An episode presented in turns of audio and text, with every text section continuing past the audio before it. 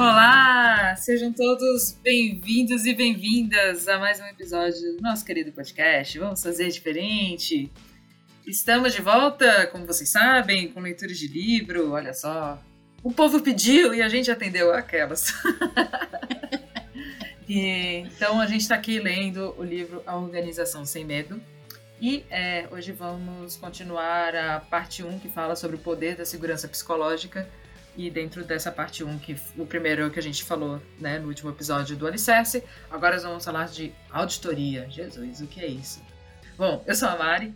Oi, gente! Eu sou a 10, espero que vocês estejam me escutando bem. Hoje eu tô sem fone, vamos, vamos testar o áudio assim. pra, ver se... pra mim tá bom. É, pra ver se fica melhor, não é mesmo? Boa. Gostei desse, desse capítulo. Assim, ela traz bastante embasamento dos artigos que ela pesquisou. Acho que foram mais de 100 artigos e não é qualquer artiguinho, né, galera? São artigos de faculdades muito renomadas para provar e trazer vários pontos de vista do porquê segurança psicológica é importante. Então a gente continua nesse embasamento aqui teórico do porquê que é importante. Achei interessante. Ao mesmo tempo, um pouco chato, um pouco chato.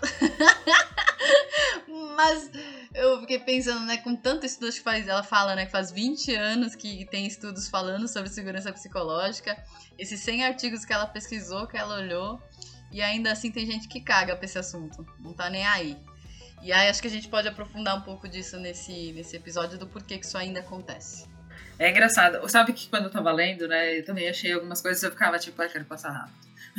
Mas, porque é isso, às vezes fala um pouco do, é, é, um pouco repetitivo, né? Então, aí eu passava pra parte assim que ela falava, em resumo, né, né, né? e acabava lendo um pouco mais o resumo.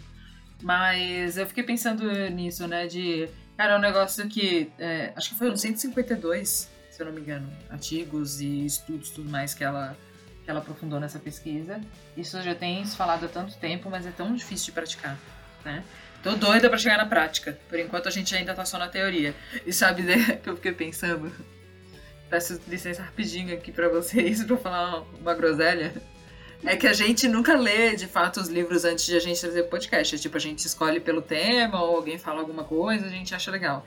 Aí fica pensando, e se um dia a gente pegar um livro que a gente fala, nossa, que bosta de livro? Será que a gente continua e para o podcast no meio? e leva ele até o final, né? Puta, é, agora... lê e fala, isso deu, acabou, muito chato, tchau. Desculpa aí, gente, vamos voltar aqui, foco Mariana. É, bom, o capítulo começa falando sobre um pouco da história de um CEO chamado Mark. E é, eu achei bem interessante o que ele traz. Isso é um negócio que eu já conversei, inclusive, com outras pessoas e executivos e tudo mais, em que ele fala que o maior medo dele como CEO era não saber o que realmente estava acontecendo. E eu tenho essa sensação mesmo de, de que isso acontece em muitas empresas ainda, né? chega para alta liderança aquilo que tá bonito, cheiroso e ilustrado. Né? E aí o quebra-pau, o negócio que tá muito feio, tá lá no profissional e as pessoas se ferrando. E eu tento, sempre que possível, ser bastante franca com todas as pessoas que eu converso, independente da sua posição. E até depois a gente vai falar um pouco mais sobre isso, né? De quais são as possíveis consequências, às vezes, de uma honestidade nesse sentido. E eu penso, obviamente, sobre elas. No entanto, eu, eu geralmente começo essas conversas falando: olha, eu vou ser o mais honesta e vou compartilhar as informações que eu tenho e que são um recorte de tudo que está acontecendo. Né? E aí vou tentar trazer o máximo de dados que eu puder e vou te falar sobre essas informações. Tudo bem? Posso seguir assim? E a Luísa, que é a minha gestora, ela também ela, ela é bastante honesta, bastante franca. Assim, a gente estava conversando essa semana e ela estava falando que ela e quando ela fala, olha, eu vou ser o mais, o mais honesto que eu posso, né? E vou ir aqui profundamente. Se eu estiver passando do limite, tu me fala. E a gente tem essa troca, eu acho que ela é assim com as pessoas também. E eu acho isso bem importante, porque né, participando às vezes de algumas reuniões executivas, não só agora, mas em outras empresas também que eu passei, fica aquele negócio de todo mundo na mesa, né? Quieto, as informações passando, uma ou outra conversa ali e aqui, mas assim, parece que ninguém se questiona para não ser questionado. Né? Isso fala muito sobre a, a, a, falta de segurança psicológica também nesses ambientes executivos.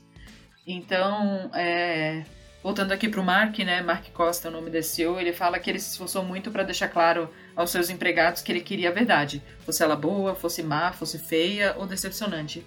Explicou que ele estava fazendo um discurso numa formatura, numa universidade, acho que ele estudou, E ele explicou então para essa classe que, como líder, você tem de se dispor e estar vulnerável e aberto sobre seus erros para que os outros se sintam seguros, é, para relatar os próprios. E aí é, ele acrescentou: se pensa que tem todas as respostas, você deve desistir porque estará errado. E eu acho que eu já faço isso. Um... Obviamente eu não sou 100, nem, nem 100%, é, tem algumas coisas que eu ainda não me sinto segura, mas eu penso muito sobre isso, assim, de. Eu quero sempre receber, né, como líder, eu tenho, né, líder de duas áreas, como eu sou hoje, eu quero saber sobre as coisas que estão acontecendo. Né? E tipo assim, deixa eu decidir se isso é ruim ou é bom para mim, né? Porque eu não quero que, que, que se crie ali um, um, filtro, porque eu sou uma liderança, né? E o que, pode acontecer com as pessoas, tipo, se elas me passarem, né? Quais são as consequências disso? É um pouco do que a gente vai explorar daqui pra frente. Mas eu acho interessante e eu, pessoalmente, vejo que quanto mais a gente cresce na hierarquia, menos a gente sabe sobre realmente o que está acontecendo no dia a dia. É. E aí é engraçado porque normalmente é quem está lá no topo da hierarquia que toma as decisões. Só que tu tem muito menos contexto. E é louco isso porque eu gostei muito da abordagem que tu traz, né? De preparar esse terreno. Né?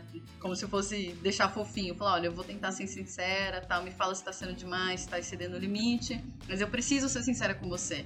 Acho que isso já é uma maneira de acalmar quem tá ouvindo do outro lado. Do que só dizer, olha, tem esse, tem esse, tem esse, tem esse problema. E aí a pessoa do outro lado, qual a probabilidade também dela ficar reativa? Então, se tu fala uma coisa com uma liderança, um chefe, que acho que aborda nesse livro, né? É, muita gente tem medo de desagradar o chefe. Tu fala alguma coisa pro chefe e ele fica ofendido, qual a probabilidade de você se sentir seguro para falar de novo, né? Para trazer outro problema. Então também tem uma questão de como esse chefe reage. É, eu fiquei pensando muito em, em, lugares assim que trabalhei e talvez até a minha falta de delicadeza de abordar alguns assuntos, mas também a falta de profissionalismo de algumas lideranças de absorver é, a verdade, de saber ter maturidade para lidar com a verdade, falar isso não tá legal, a gente precisa mudar. Exato. E aí nesse caso, é, acho que é um ponto bem sutil que ela deixa assim no durante o livro e que eu vejo que isso às vezes hoje é vendido com segurança psicológica como um benefício, né? Sendo que na verdade não é um benefício, é, é um é, é, é um alicerce para o trabalho acontecer, né? Ela fala ali que é um mediador de muitas outras coisas que vão acontecendo, né? É uma mediadora, na verdade, a segurança psicológica. E aí não é. Se a gente está trabalhando com conhecimento, a gente quer trabalhar com colaboração, com inovação, com crescimento, não é uma opção não investir em segurança psicológica. E aí, a partir disso, ela fala os 300 estudos lá que ela traz, tipo, e vou te dizer o porquê, né? E vou te explicar aqui através da, da ciência do porquê segurança psicológica é tão importante para o desenvolvimento. Nessa parte né, da, da, do compartilhar, fala que observações, perguntas, ideias e preocupações dos funcionários podem fornecer informações vitais sobre o que está acontecendo aí no mercado e na organização. E aí acrescente isso ao atual crescimento em diversidade, inclusão e a sensação de pertencimento no trabalho, fica claro que a segurança psicológica é responsabilidade de liderança vital. Então, ela pode ser um momento de ou vai ou racha na habilidade do funcionário em contribuir, crescer, aprender e colaborar. Então, sim, liderança tem um papel fundamental de fazer isso acontecer, mas a gente, é que eu sou liderança também, mas eu também tenho outros líderes, né? Mas, tipo, às vezes vai da gente dar aquela empurradinha, né? Com jeitinho, é tipo, oh, essa porta aqui tava meio aberta, será que eu posso abrir mais um pouquinho pra dar uma espiada, sabe? Tipo, e cavando ali os lugares aos poucos até se sentir confiante e criar essa conexão, essa relação de confiança com outros líderes e com as pessoas também que estão dentro do, teu, do dia a dia, do teu time, enfim. É, e o quanto tem essa questão da confiança que a gente até falou bastante na Brené Brown e no último episódio que a gente gravou, do quanto a confiança é uma coisa que se constrói, é uma coisa devagarinha que tu constrói. Né? E normalmente a confiança tem uma relação de um pro outro enquanto a segurança psicológica tem mais a ver com o ambiente. E aí acho que tem muitas essas questões de você não só dar o exemplo como líder, receber bem críticas, é, incentivar algumas conversas, principalmente de o que é que pode ser melhor aqui nesse lugar, né? E estar tá aberto a escutar as melhorias ou, ou, fazer com que as pessoas colaborem mais entre si. Acho que dentro do ambiente de agilidade a gente trabalha muito isso, né, mana? De, de ajudar nessa questão de colaboração, da inteligência coletiva. Mas, infelizmente, não é tanto ambiente que, que tem isso, né? E aí ela fala, ela pegou esses estudos, deu uma dividida, acho que em quatro, cinco grupos, alguma coisa assim. E o primeiro grupo desses estudos fala dessa de uma epidemia de silêncio, de quanto é comum as pessoas não se pronunciarem, não se falarem por não se sentirem seguras psicologicamente, né? E o quanto a empresa perde nas percepções ou possibilidade de melhoria quando as pessoas não falam né? E o quanto realmente a liderança ela é importante para dar esse exemplo e incentivar. E aí teve, tem às vezes até algumas crises, pode ser que você chegou na empresa e você nem testemunhou nada, você nem testemunhou um ambiente hostil, não é isso. Só que às vezes tu já tem tão forte em ti essa crença de que ah, eu não posso desagradar o outro, senão eu posso perder o meu emprego, né? O que, que as pessoas vão pensar de mim? Que tu normalmente opta por ficar quieto. Então, se você não tem um ambiente que incentiva as pessoas a falarem, provavelmente você vai manter esse comportamento, né? E aí ela fez uma pesquisa, acho que de algumas pessoas, quando elas estão com seus chefes, elas até confiam nos seus chefes, elas até falam. Mas quando elas estão na presença do chefe do chefe, a maioria prefere não falar, porque fica com medo do julgamento. E de talvez né, parecer que está expondo o trabalho daquele chefe, de que as coisas às vezes não estão indo bem. E eu super me relaciono com isso, porque é, né, liderando áreas que são importantes para a empresa e com bastante gente, né? E, querendo ou não, quando tu é gestor de uma área, tu é responsável pelos resultados, né? É, passei por isso até pouco tempo, assim, né? De, do pessoal falando de algumas coisas que não estavam satisfeitos e tal. Para mim, foi inevitável o processo de levar levar pro pessoal no, não no tipo, né, não estou não tava criticando, achando ruim o fato das pessoas falarem, mas pensando, puta, que bosta de gestora que eu tô sendo, que eu não tô deixando todas essas coisas claras, né? Então, levando pro pessoal, uh, levando pro meu individual. Eu sei que o sucesso, ele depende de todo mundo. E o fracasso, ele vai acabar sendo de todo mundo também. Mas quando a gente tem essa posição, né, e a gente tá lá por alguma razão, é muito difícil não se sentir tocado, né, quando essas coisas acontecem, ou quando, né, um, quando existe ali um, uma sensação de, por exemplo, ah, não sei o que, que a gente tem que fazer, né? Ou falta de norte, ou qualquer coisa do tipo, ou. Porque eu acho que, que tem, pelo menos né, nas minhas equipes, tem bastante espaço para melhoria contínua e para propor novas coisas, né, para serem feitas. Mas eu imagino, tipo, eu, me sinto. Eu, eu consigo calçar esse sapato, sabe? Eu consigo. Eu, assim, né? Se eu estivesse trabalhando com a Deia, a Deia viesse me falar sobre várias coisas que ela ah, não acredita, ou não gosta, ou acha que não estão bem definidas no nosso trabalho, e como eu me sentiria se a minha gestora estivesse sentada dentro da mesma na mesma mesa para conversar sobre essas coisas. É. E não que eu tenha uma relação ruim com ela, pelo contrário, é ótima.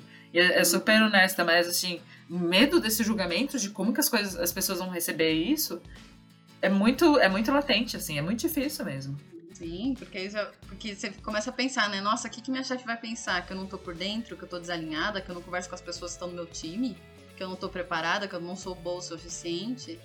E aí é quanto mais, penso eu, né? Quanto mais você tem ou incentiva, por exemplo, a sua chefe de participar desses momentos de melhoria contínua junto com o time, mais ela vai ver que isso é normal.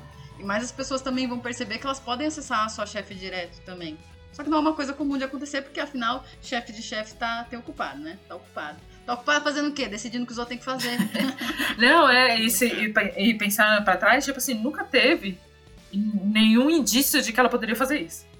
Nunca teve nenhum comportamento, eh, sabe? Eu nunca vi ela fazendo isso com outra pessoa. para eu ter medo de ela fazer isso comigo. Mas tantas coisas eu acho do passado, de coisas que a gente já viveu, são tão enraizadas que mesmo não tendo nenhuma evidência, e a minha psicóloga fala muito sobre isso. Mari, me traz evidência. Quando eu falo sobre alguma coisa do tipo, né, é, ah, porque eu não tô confiante, porque eu acho que eu não sou suficiente. Ela, tá, mas é baseado em qual evidência? E eu fico tipo, na minha cabeça, alô. As histórias que eu tô me contando. Exato, ela Brené Brown. Então, é, é uma série de coisas muito doidas que acontecem na cabeça da gente e que não tem embasamento nenhum, às vezes. Às vezes pode ser, né? Pode acontecer. Mas, por exemplo, na minha situação hoje, eu não tenho evidência nenhuma de que isso ia ser uma coisa ruim. E pelo contrário, eu acho que ela super ia me apoiar e falar: beleza, Mari, o que, que a gente pode fazer para mudar? Exato, exato. E aí seria ótimo, né? Porque na, ali na hora você cria confiança. Você é. ganha mais uma bolinha de gude nessa relação. Exatamente. E aí ela traz também no livro que eu achei muito legal uma tabelinha que eu vou tentar explicar, né, para quem tá ouvindo, porque para quem tá vendo é fácil, quem tá ouvindo. que é tipo o benefício de você ficar quieto. Porque quando você fica quieto, né, a gente tem aquela coisa de, poxa, nunca vi ninguém ser demitido demitido por ter ficado em silêncio, né? Então, quando você fica quieto, quem que você tá beneficiando? Você mesmo. Ninguém vai pensar besteira de mim porque eu não vou falar nenhuma besteira, eu vou ficar quieto aqui. Ah, quando que ocorre o benefício? Na hora. Não falei nada, na hora eu sou beneficiado. E qual é a certeza de que eu vou ter esse benefício, né? Que eu vou ficar protegido? É uma certeza alta. Agora, quando você decide falar, você precisa de coragem. Porque vai, não vai necessariamente te beneficiar. Vai beneficiar o quê? A organização, os clientes, consumidores, né? Mas quando que esse benefício vai acontecer? Putz, depois de um tempo, depois que você botou sua opinião, até alguém agir, até ocorrer uma melhoria, vai demorar. Então o benefício ele não é imediato. E qual é a certeza de que esse benefício vai acontecer? É baixa, porque se alguém resolver efetivamente te ouvir e aplicar aquela melhoria, também não é uma garantia de que, puta, vai ter um benefício na hora, você não tem uma certeza. Então é melhor você ficar com certo ou com duvidoso? você vai optar por ficar quieto, né? Isso, isso eu achei essa tabela incrível. É muito bom mesmo. E aí ela fala, né, algumas razões que as pessoas no final das contas então falam, né, para ficar quieto, mas as principais mencionadas com mais frequência são, é, em primeiro lugar, o medo então de serem vistos ou, ou rotulados negativamente, e em segundo, o medo de prejudicar relacionamentos de trabalho. Então é isso, tipo assim, ficar quieto é a melhor opção para não se expor e para não mostrar vulnerabilidade, né, em muitos casos. Então, eu não consigo ficar quieta. Talvez seja um problema. Mas pra mim é muito difícil ter que ficar quieta, cara. Nossa senhora. Cara, pra mim, eu na verdade eu me vejo. Eu, quando eu olho pra minha carreira, eu acho que na, eu tendo normalmente a ficar quieta. Tendo a observar. Só que conforme eu fui mudando é, de cargo e pegando cargos de mais destaque, onde as pessoas esperavam mais que eu me posicionasse. Se eu achava que se eu não me posicionasse, algo de ruim ia acontecer, mais eu me forcei a me posicionar. Então eu vejo muito o ambiente, onde eu tô, com quem eu tô, são pessoas que já me conhecem, não me conhecem, é, eu me sinto confortável aqui ou não, e aí eu vou aos poucos me colocando, tá? Então eu me vejo, na verdade, até me cobrando para me posicionar mais. Mas eu sou bem medrosa. É, é louco isso, né? Quem me conhece fala, não, você é tão falante, tão pra fora. Gente, eu sou muito medrosa, assim. É, eu, eu sou aberta e honesta no one-on-one. Se tiver várias pessoas na sala, dependendo do ambiente... É, quando tem mais gente, dá, dá mais medo, né? É. Principalmente gente né, que vive em, ainda em ambientes majoritariamente masculinos. É muito intimidador entrar numa sala que tem um monte de cara sentado. É muito ruim. Mas enfim, aí é, ela fala então, ela traz essa uh, uma, de uma teoria, né? De, ela fala do, da simetria de voz e silêncio, né? Que é, é que ela, ela, fala então de outra forma de pensar na simetria de voz e silêncio está registrada na frase ninguém foi demitido por ter ficado em silêncio. Então o instinto de não se arriscar ele é muito poderoso. E pessoas em organizações elas não correm riscos interpessoais espontaneamente. E aí tem uma outra teoria implícita da voz que Jean, e, que era um cara que ela estava fazendo uma pesquisa e ela encontraram, que, se, que explica por que, que as pessoas retêm boas ideias, e não somente as más notícias, e está relacionado ao medo de insultar alguém em nível superior na organização por insinuar que os atuais sistemas ou processos são pro problemáticos.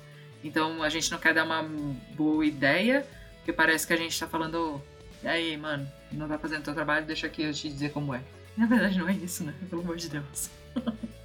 e aí, ela fecha com uma, com uma frase que eu achei bastante impactante, assim. Acho bem legal. Que ela fala que, em vez de ajudar a criação, é, a criar, desculpa, uma organização de aprendizado, é, essas pessoas estavam somente presentes e fazendo seu trabalho. Então a gente.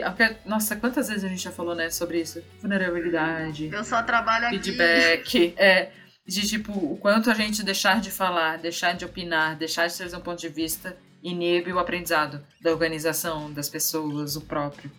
E mesmo assim é muito difícil a gente que tá aqui lendo livro, falando sobre isso, né? Tipo, casa de ferreiro, espeto de pão. É muito difícil a gente aplicar, né? Não parece. Ah, nossa, Maria Deia fala no podcast, elas devem ser uau no trabalho. Não, gente, pelo amor de Deus. Várias tretas na verdade, a gente só tá lendo isso porque a gente quer desenvolver, né? Porque Exato. a gente precisa se desenvolver.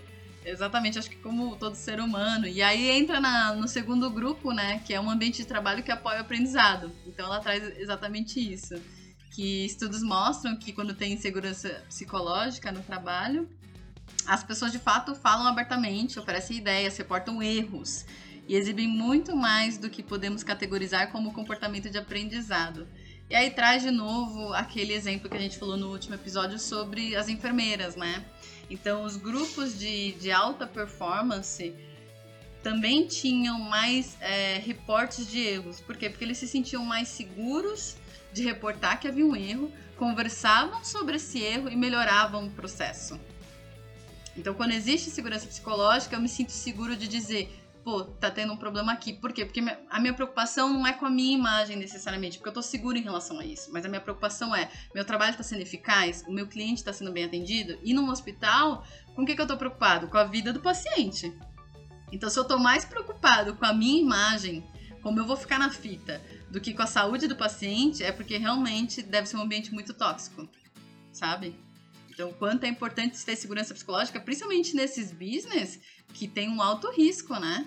Muito. E aí ela, é, ela fez uma atividade aqui onde ela conseguiu separar nessa forma de compartilhar os erros, né? É, formas que a gente compartilha que levam a gente ao que aprender e as formas que compartilham de como aprender. Então, é, ela fez um estudo aqui, pediu para os membros de uma equipe lá X, né, que reportassem o que fizeram para melhorar o processo de uma unidade e aí descobriram que eles se agregaram então em dois grupos distintos de comportamento de aprendizado, o qual chamamos de o que aprender e como aprender. O que aprender descrevia amplamente atividades independentes, como leitura de literatura médica para se atualizar com as últimas descobertas de pesquisa. O como aprender, por outro lado, era um aprendizado com base em equipe que incluía compartilhar conhecimento, oferecer sugestões e brainstorms das melhores abordagens. Então não é só o né? Tipo, ah, me ajuda aí, tô querendo ajudar, né? Aprender alguma coisa nova. Ah, tem esse livro aqui, assim, assim, assado. É tipo, não, cara, vamos aqui usar a inteligência coletiva a favor do aprendizado. Eu achei isso bem interessante também. Fiquei pensando quantas vezes eu, alguém já me pediu ajuda e eu mostrei o que aprender e não como aprender. Ah, super te entender, porque às vezes também a gente tá tão na correria, né, mana? A pessoa vem, você só entrega a solução e tá, tchau. é, já queria aqui fazer um pedido público de desculpas porque meu LinkedIn. Ai, eu tenho tanta gente que eu preciso responder no LinkedIn. Eu fico tão lisonjeada quando as pessoas me procuram pedindo ajuda, uma mentoria, ou querem conversar. Só que é, é, é bastante gente, assim. E fico, de novo, muito lisonjeada, mas às vezes é difícil eu conseguir corresponder às expectativas de todo mundo. Então, gente, eu vou chegar em vocês. Se eu tô devendo uma resposta pra alguém, eu peço desculpa, mas as coisas estão corridas para mim. e vou tentar ser mais como aprender e não o que aprender, o máximo que eu puder. É de se entender também, né, mano, essa questão do tempo. Ah, eu ia falar que ela traz um pouquinho do, do, do conceito de gambiarra. Eu achei maravilhoso, né? O tópico, reduzir gambiarra. Ah, calma aí. Né? aí. Conversar comigo que tecnologia a gente fala disso de assim, de assim. Aqueles turnaround, né? Você lembra aquela música? Turn around. Muito bom. Nossa Senhora. oh, revelando a idade. Ah, então. Ai, meu Deus, espera, me perdi. Ela fala que a gambiarra, qual que é o problema da gambiarra, né? Você tende a fazer mais gambiarra quando você não tem um ambiente seguro. E o que, que é o raio da gambiarra? É quando você tenta realizar um objetivo imediato, mas tu não faz nada para diagnosticar ou resolver o problema desde o início. O tipo, ah, deixa eu fazer um bagulho rapidão que vai entregar o que precisa ser entregue, mas eu não paro para investigar por que, que não está funcionando o processo atual. Como é que eu melhoro esse processo? E fiquei. Realmente, isso acontece muito, né? Em todas as áreas, acho que eu conheço. Principalmente quando você tá no momento de pressa, de pressão, tipo, ah, vai, vai, vai, vai, vai, faz. E como é importante parar para melhorar. Se a gente não coloca isso dentro do processo de parar para melhorar, entender onde que tá o problema e criar alguns experimentos para tentar melhorar, né? Você sempre vai viver na gambiarra. Exato. Vou chamar o Matheus Zeca aqui para vir conversar sobre o problema da gambiarra. Vem, Teca, seu lindo! E aí ela fala aqui, né, quais são os principais problemas da gambiarra, que parecem muito óbvios, mas me trouxe um, um aprendizado interessante aqui. Desse primeiro, né? Que o primeiro ela fala que algumas vezes as gambiarras criam risco, é, riscos não intencionais ou problemas com outras áreas. E é verdade, né? A gente tá pensando ali em resolver o problema agora e a gente não sabe o que, que isso vai dar de ruim para outra área. Eu tô resolvendo o meu, depois eu vejo o que dá. E o segundo é que as gambiarras elas atrasam ou impedem, é, impedem processos de melhoria. Então, os problemas que acionam gambiarras podem ser vistos como pequenos sinais de uma necessidade de mudança em um sistema ou em um processo. E aí a gente perde a visibilidade disso, né? Porque eu tenho um tracking lá mais ou menos funcionando, e daí quando dá um ruim, dá muito ruim. Pensa, ela até falou sobre é, estudos em hospitais, né? De coisas que são feitas na gambiarra. Uma coisa é tipo assim, a tecnologia até não ok, né? A gente consegue compreender. Por exemplo, a gente, eu que trabalho né, com serviços financeiros e tal, se, se é feito alguma coisa na gambiarra ali, pode trazer um risco de, do, né, de ter problemas com o dinheiro das pessoas. É um negócio super delicado. Agora, imagina com a saúde ou com a vida. Ainda, toda vez que ela traz esse negócio de hospital, eu fico pensando, meu Deus. Da, graças a Deus é um trabalho com hospital. eu. É, eu, te, eu valorizo ainda mais. Que cagaço, mano. Exato. E aí ela fala que, né, que ela fez, tem um outro estudo de hospitais de, de pesquisadores Jonathan Haubensleben e Cherry, Cherry Hattert. Nossos nomes muito difíceis, peço desculpas. Descobriram que equipes de oncologia com baixa segurança psicológica confiavam mais em gambiarras, enquanto equipes com alta segurança psicológica focaram mais em diagnosticar o problema e melhorar o processo que o causou para que não acontecesse novamente. E aí tem um outro estudo aqui também que ela trouxe que os pesquisadores estudaram 52 equipes de melhoria de processo, seguindo os princípios de gerenciamento total de qualidade, e descobriram que mesmo quando empregavam uma técnica de processo de melhoria altamente estruturada, o clima interpessoal também é importante para o sucesso. Então não é só a questão do melhorar o processo e a gente evitar gambiarras, mas às vezes a gente faz gambiarra também para tipo tapar aquele problema que a gente está tendo ali, ou então, né, o chefe que pede, tu fala, puta, mas é o chefe que tá pedindo, vou fazer aqui porque, né, precisa fazer gambiarra. Então tem essa questão do, do dar um jeitinho, mas isso está muito ligado aos processos interpessoais dentro de uma empresa, né? É como é que tu vai chegar e falar, tipo, cara, eu não vou fazer gambiarra, esse trabalho aqui não representa a qualidade que eu quero entregar. Exato. Ainda mais quando você está sendo cobrado por um resultado, né, de entrega logo, entrega logo faz. Eu, eu tenho muito claro para mim um exemplo, né, de uma área de, de atendimento, quanto os processos eram definidos mais pelo, pelo, pelo gestor em si, e aí quando os funcionários queriam mudar o, o processo, sempre rolava meio que uma bronca, ah, mas a gente já conversou sobre isso, o processo tem que ser assim, tem que ser assado, o que, que, que acontecia no final das contas, né?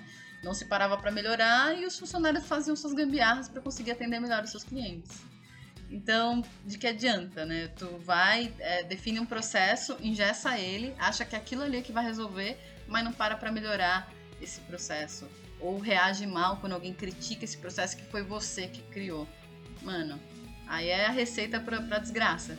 Exato. Porque aí tu não tá pensando, tu tá pensando mais no teu ego e o quanto deu trabalho para tu fazer aquele processo e não necessariamente do que é melhor pro cliente. escutando quem tá na linha de, de frente, né? Exato. Que é muito aquilo que você falou, da gestão tá longe da linha de frente. E aí quem tá na linha de frente não poder reportar isso porque não se sente seguro, não tem como você tomar boas decisões se você tá mal informado.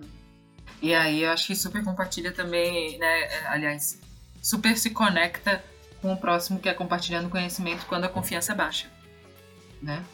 Sim, sim. Ela traz que quando você tem uma confiança alta daquilo que você está falando, né? Quando você tem um nível de certeza maior, a probabilidade de você compartilhar, compartilhar aquela ideia é maior.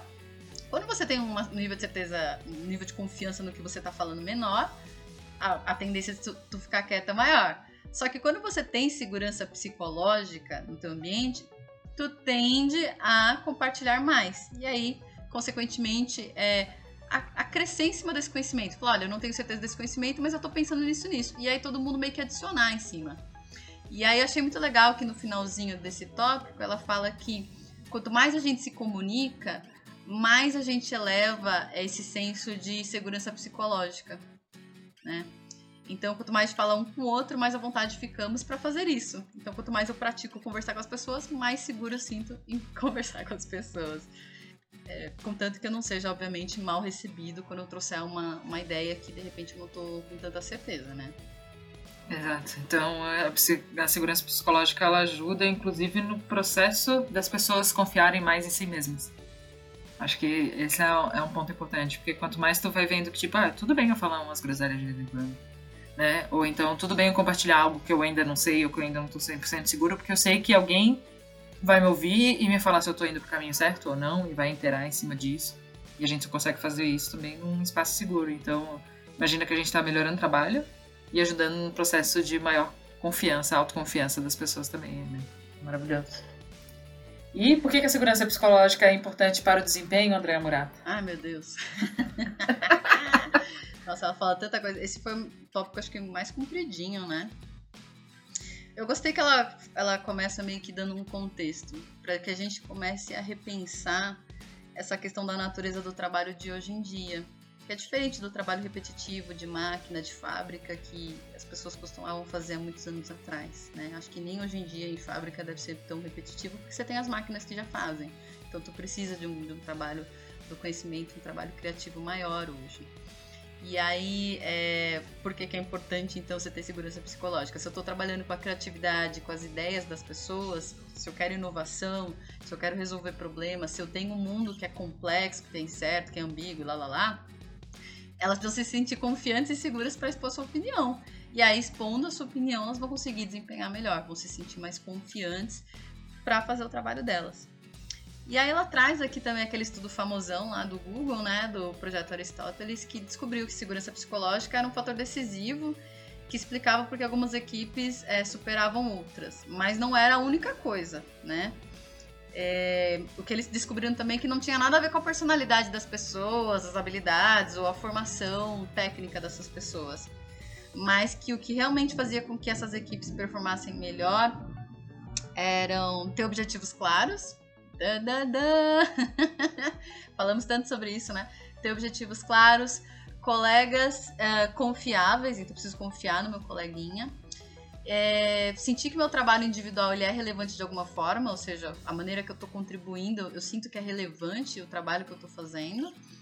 E a crença de que o trabalho que eu estou fazendo tem impacto, né? Que eu estou fazendo algo que vai ser usado, que vai melhorar a vida de alguém, que tem um propósito. Então, eu tenho clareza para onde quer para ir, eu confio nas pessoas que eu estou trabalhando, eu sinto que esse trabalho é relevante, ele vai causar impacto e principalmente o alicerce é tem segurança psicológica aqui para eu me expor e expor os meus pensamentos, o que eu acredito e ser efetivamente criativo e usar os meus talentos. Então, bem, acho que tá tem 20 mil pesquisas, mentira, foi pelo menos umas 100 pesquisas que ela fez, né, que ela estudou, mas o do Google acho que é uma das pesquisas mais famosinhas, né, que fala sobre a relação do desempenho com essa segurança psicológica. Exato. E que acho que também tem tudo a ver com, com outro tópico que ela traz, que os funcionários psicologicamente seguros são funcionários comprometidos, né? E é muito difícil a gente ter um bom desempenho quando, quando a pessoa não está comprometida de fato.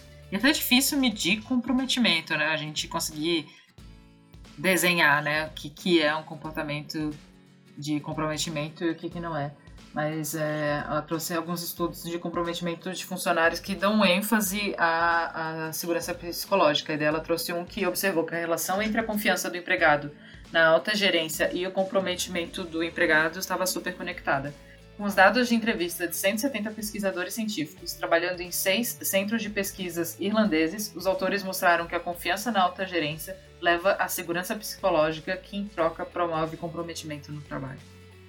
Então, quanto mais a pessoa né, tem os objetivos claros, sabe qual é o papel dela dentro daquele contexto todo, tem a liberdade para sugerir, né, confia nas pessoas, tem esse ambiente de segurança psicológica, mas ela vai se comprometer, logo ela também vai desempenhar, é, desempenhar um, um, melhor trabalho, porque quanto mais eu estou comprometida com essa com a ideia, né, de onde eu quero chegar e com o trabalho que eu preciso fazer e com o negócio da empresa, e com, com, os, com a minha liderança, provavelmente, né, eu vou conseguir ter, entregar um trabalho melhor.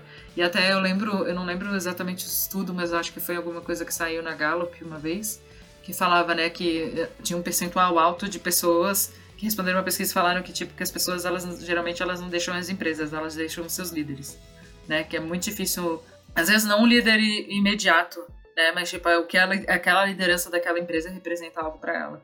Então, como esse processo de confiança, ela é muito importante também. Né? É, e acho que era da Gallup também que falava que a maioria era um percentual super alto assim de pessoas que estavam desmotivadas no trabalho, estavam ativamente desmotivadas, sabe, falando inclusive mal daquele lugar. É, então, como é difícil manter, não acho que a gente mantenha as pessoas motivadas, né? Mas o que a gente pode fazer é criar talvez mecanismos é, de incentivos, né? Ou seja, que foi isso que o Google falou sobre ter objetivos claros. Eu senti que eu estou me desenvolvendo como profissional. Eu senti que o que eu estou fazendo tem impacto. Eu senti que eu sou ouvida, que eu sou vista, ou seja, que tem segurança psicológica nesse lugar. Que a minha, é, a minha opinião ela é válida, né? E a gente falou também muito de senso de pertencimento lá na, na Brené Brown, quanto isso é importante para que eu possa desempenhar bem o meu papel. Exato. E aí, indo para o quinto e último tópico, digamos assim, né, desse capítulo, ela fala sobre a segurança psicológica como um ingrediente extra. E ela também, de novo, esse, sério, gente, esse capítulo é todo baseado em estudos. Inclusive, ela tem, logo depois, no final do capítulo, né, no final do livro, ela deixa uma lista extensa de referências para quem quiser dar uma olhada com mais calma, o que é muito legal. E aí ela fala de um dos estudos também que enfatiza o papel da segurança psicológica em ajustar a força de relações entre outras variáveis. E aí, nesses estudos, a segurança psicológica age, aí, entre parênteses, usando uma linguagem estatística, fecha parênteses, como um moderador que faz outras relações mais fracas ou mais fortes. É, Descobriu-se que a segurança psicológica ajudava as equipes a superarem os desafios de dispersão geográfica, fazia bom uso do conflito e potencializava a diversidade. E aí, quando vai falar né, de sobre o, principalmente eu acho ali sobre a diferença entre fazer bom uso dos conflitos e ter conflitos como obstáculo no desempenho da equipe. Isso é muito importante, né? Porque conflito, facilitação de conflitos, conversa difíceis, que é um negócio que eu já falei várias vezes né? na minha vida profissional, é um tópico que, tipo, nunca acaba o interesse. As pessoas sempre querem aprender a lidar melhor com isso. Como que tu faz para usar isso em favor do crescimento, né? Como tu faz uhum. isso é, para usar isso a favor do aprendizado. É, é muito difícil, mas super possível. É, e eu gostei também da parte que ela fala de diversidade, né? Quanto é importante, principalmente para quem é, faz parte das minorias, essa questão de segurança psicológica. Você quer trabalhar a diversidade, mas não é tão simples, não é, não é só a questão de contratar e jogar as pessoas lá, né? Porque a gente falou disso já aqui no podcast, o quanto só contratar e deixar as pessoas lá vai fazer com que elas sofram preconceito. Então precisa ter muita conversa sobre como lidar e respeitar a diversidade. Né? E quando você tem um ambiente que tem segurança psicológica, é mais fácil para essas pessoas lidarem. E quanto mais diversidade, também a gente já viu que mais lucro as empresas têm, mais inovação elas têm. Exato. É, ela, é, o que ela fala também, assim, por cima da, da questão da, da dispersão geográfica é uma realidade. Eu acho que esse livro foi escrito antes da pandemia, né? Mas é, a gente está vivendo aqui uma realidade em que muitas empresas, por, a partir do momento que tiveram que ficar 100% home office, né, 100% remota, começaram também a ter um trabalho distribuído.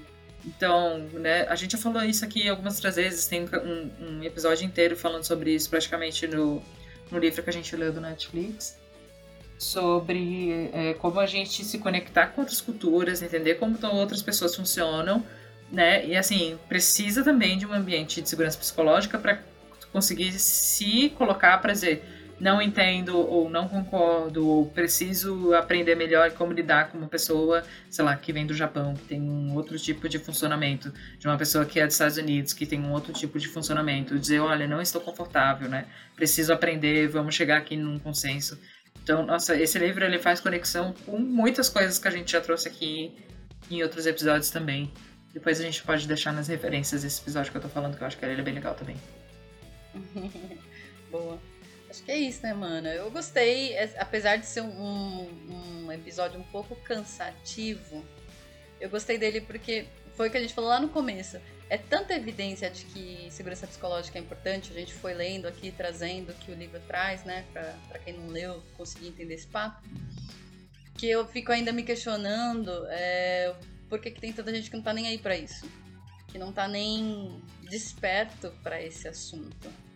Como se a gente, por mais que eu não tenha na teoria estudado sobre isso, mas será que eu não sinto? Será que eu não percebo, eu não consigo fazer uma leitura de ambiente, de contexto, de ler o ar e falar, cara, isso aqui tá tenso, essa reunião tá tensa? Eu tô vendo que as pessoas aqui têm medo de colocar sua opinião. Será que eu, eu não paro para analisar isso? Será que eu não consigo perceber? Por que, que eu não me importo com isso? Ou talvez eu tô muito ocupado para me importar com isso, né? Eu não quero fazer as pessoas de vilão, não é isso. Eu acho que cada um tem seu motivo para não estar tá necessariamente focando nesse tipo de coisa e querendo fazer o trabalho de uma maneira diferente do que a gente costuma fazer. E eu entendo também a mentalidade no qual a gente foi educado, né? De obedecer, de ser muito. tá num quadradinho, de trabalhar é, como se a gente estivesse muito na era ainda da, da indústria. Eu consigo até compreender isso. Mas as coisas estão mudando tão rápido e já faz tanto tempo. Me, me assusta quando eu chego num ambiente e eu percebo que a liderança não tá nem aí para isso. Isso não é um tópico, isso não é uma preocupação, sabe?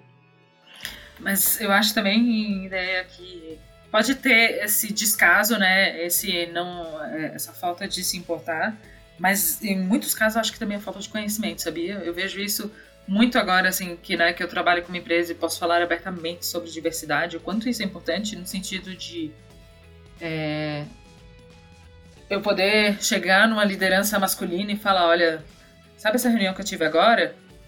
Não sei se você percebeu, mas eu tentei falar várias vezes e ninguém me deu voz ou quando a pessoa X estava falando, aquele outro executivo lá estava falando, ah, o que, que essa pessoa quis dizer é isso, isso, aquilo. E ele disse, fala, nossa, Mari, eu não reparei. Ele não reparou, porque não é, é uma coisa que acontece com ele. Né? Então, assim, às vezes não é por mal. Ele falou, desculpa, vou melhorar nas próximas, vou tentar isso, mas é algo que, assim, para ele não faz nenhum, não faz diferença porque ele não passa por isso. Ele não é interrompido, né? Ele não é Ninguém fica explicando o que ele tá querendo falar agora. Eu não tô falando que eu também sou a pessoa que tô sempre ali tentando, né, falar sobre novas coisas. Por exemplo, agora é a primeira vez na minha vida profissional que eu trabalho com uma pessoa com deficiência. E aí, várias coisas também eu tô aprendendo ali, de coisas que funcionam, que não funcionam, que assim, eu não tenho deficiência. Eu não consigo dizer aquilo que é bom, ou que não é, o que funciona, o que, que né, é, que, que é acessível, o que não é. Então, ter uma pessoa dessa junto comigo no meu time me traz um novo olhar de um monte de coisa que dos meus 35 anos eu nunca tinha parado para pensar, sabe? Então, a, a, eu acho que a força da diversidade é isso. É o, o, processo de empatia que tu vai criando e de te abrir novos horizontes de coisas que às vezes vão ser difíceis, porque elas vão mudar a forma como tu vai trabalhar. Em muitos sentidos, às vezes é um sistema, é uma fala, né? É um comportamento, é uma série de coisas. Mas a partir do momento que tu abre essa nova possibilidade, né, que tu expande a tua forma de pensar, tu não consegue mais voltar para onde tu estava antes. Exato. Uma vez você expandiu, não volta mais. Mas foi isso muito que você falou também, né? Porque tu não vive essa realidade como, como diversidade. E aí, quando eu falo de segurança psicológica, tu, como liderança, dificilmente você vai ter medo de se posicionar perante as pessoas que você lidera. Talvez você tenha os mesmos medos de, de se posicionar com a tua liderança. Mas com as pessoas que tu lidera, provavelmente não. Não vai ter tanto medo de se posicionar assim. E aí vai ser difícil para você ter empatia de pensar, nossa, será que essas pessoas elas têm segurança psicológica de se posicionar entre elas? Ou de se posicionar comigo, né? Como eu crio mecanismos dentro do meu processo para que eu estimule essa troca de feedback, para que eu estimule um, processo de melhoria contínua, para que as pessoas tenham um espaço de fala que é aquilo, né? Quanto mais você tem espaço de fala e você é incentivado a falar, mais vocês conversam, maior vai criando o nível de confiança de que você pode falar, de que você é ouvido, né? E aí, se eu não crio isso dentro do meu processo, se eu não crio mecanismos de repetição, porque eu acredito que a gente aprende muito na repetição. Né? Aí fica muito do, do chefe ler isso, ou das pessoas lerem isso no contexto e alguém falar: olha, isso aqui não tá legal. Então, alguém levantar o braço e falar: isso aqui não tá legal, sabe? Com certeza. Muito bem, gostei. Próximo episódio a gente vai falar, vai entrar na parte 2, que é a segurança psicológica no trabalho. Dedos cruzados aqui, todos de que tem um pouco mais de prática. Porque eu sei que o último, que é a parte 3, fala sobre criando uma organização sem medo. Ou seja, né, deve falar pra gente como que a gente cria. Mas por enquanto, tipo assim, ó, o embasamento teórico ele tá aqui, ele tá acontecendo, o estudo, ó, tá aqui a prova científica, sabe? Mas, e agora? Como que eu crio esse ambiente? Vamos, cenas dos próximos capítulos, a gente espera que ela aprofunde um pouco mais isso no decorrer do livro. Sim, tô ansiosa. Muito bem, então. Pessoas, lembrando vocês de que Estamos nas redes sociais. A gente tá, principalmente no Instagram, onde a gente tá mais. No LinkedIn, às vezes a gente tá. No, no Twitter, às vezes, pero no mude. Estamos pouco. No Instagram, a gente tá mais lá. É, compartilhando as novidades, a gente compartilha também alguns. A Déia é a curadora do Instagram. Ela traz lá vários outros assuntos que estão conectados com as coisas que a gente está falando aqui, que são legais também que vocês podem é, acompanhar, outros podcasts, alguns outros materiais. E a gente tenta também botar o máximo de informações lá. Recebemos também o feedback de que a gente tem que botar alguns livros e coisas assim na nossa descrição. Vamos melhorar, tá?